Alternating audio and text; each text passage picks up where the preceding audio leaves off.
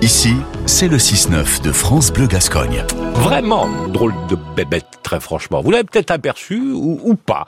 En tout cas, avec les, les techniciens naturalistes du département, nous évoquons la faune, la flore chaque matin dans Top Nature 40. Et aujourd'hui, donc, cette petite bébête, Fabien David. Top Nature 40 continue. On retrouve euh, aujourd'hui Hélène Laborde, technicienne naturaliste du côté de Tartas. Bonjour Hélène. Bonjour Fabien. Alors Hélène, on va parler de l'altis, euh, qui a un nom scientifique que je n'ose pas prononcer.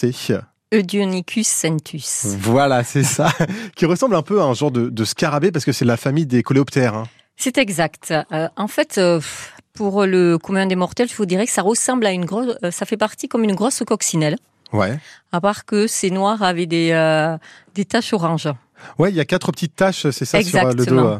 Voilà, donc c'est un insecte qui dit insecte, ça fait six pattes. hein. Voilà, on se, on peut pas se tromper. Huit, Ah. je suis une araignée. Six pattes, je suis un insecte. D'accord. Donc euh, notre petit animal est bien un insecte. Particularité, il ne vole pas. Ah, il a des ailes et ça sert à rien. Voilà, D'accord. exactement. Mais ce qu'il a, lui, il a cette chance-là, il a des grandes pattes à l'arrière qui lui permettent de sauter. Ah. Alors, euh, dès qu'il sent un danger, tout simplement, il fait des énormes bonds. Et pour se déplacer, pour échapper au danger. Et il peut un petit peu planer ou pas du tout avec ses ailes où il saute juste et il, Il- retombe Exactement. Ah oui, d'accord. Donc on peut quand même le voir euh, presque voler.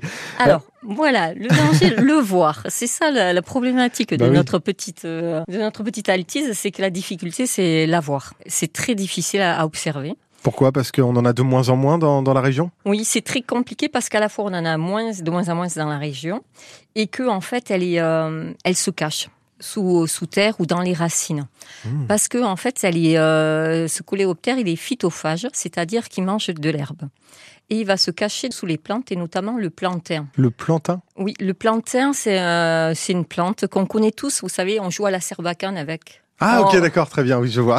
voilà. Alors il se cache dans ses racines. On Ah. dit, euh, il s- en fait, c'est sa plante haute. Plante haute, ça veut dire qu'il euh, il pond ses œufs dessus. D'accord. Et euh, son cycle, voilà, les œufs euh, sont pondus sur les feuilles.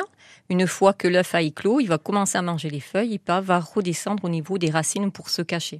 Parce qu'il est souvent dans la terre, mais pour le voir, on peut le voir sur les feuilles. Donc si jamais on a un peu de chance. Ouais, c'est ça. Moi, pour l'observer, enfin, on fait des suivis dessus. Mhm. Et donc, je dois euh, gratter euh, au niveau des racines des plantains pour essayer de l'observer, ce qui est très, très difficile. Ah oui, donc c'est un vrai travail euh, de fond. Pour le coup, c'est une De fourmi. espèce euh, de Presque. fourmi. c'est ça.